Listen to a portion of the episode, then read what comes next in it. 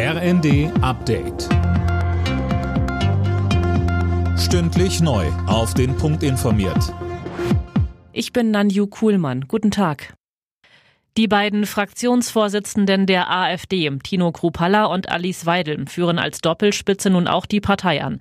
Beide wurden beim Bundesparteitag in Riesa im Amt bestätigt bzw. neu hineingewählt. Weidel mahnte zur Einheit der Partei. Krupalla beklagte hinterhältige Angriffe gegen ihn selber und Flügelkämpfe im bisherigen Bundesvorstand.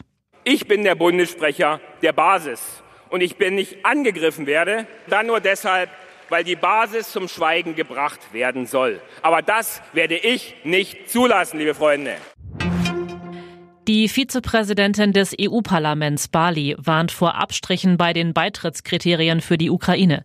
Der neuen Osnabrücker Zeitung sagte die SPD-Politikerin, wer einmal in der EU sei, könne nicht wieder ausgeschlossen werden. Die Bundesnetzagentur stuft die Gasversorgungslage in Deutschland mittlerweile als angespannt ein. Seit Mitte der Woche fließt weniger russisches Gas nach Deutschland. Im Moment sei die Gasversorgung aber stabil, die Versorgungssicherheit gewährleistet. Der Chef der Bundesnetzagentur Klaus Müller sagte im ZDF.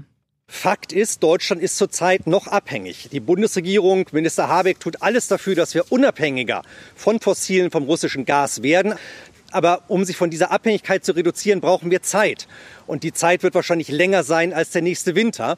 Und darum sage ich, ja, wir sind angespannt und in einer angespannten Situation.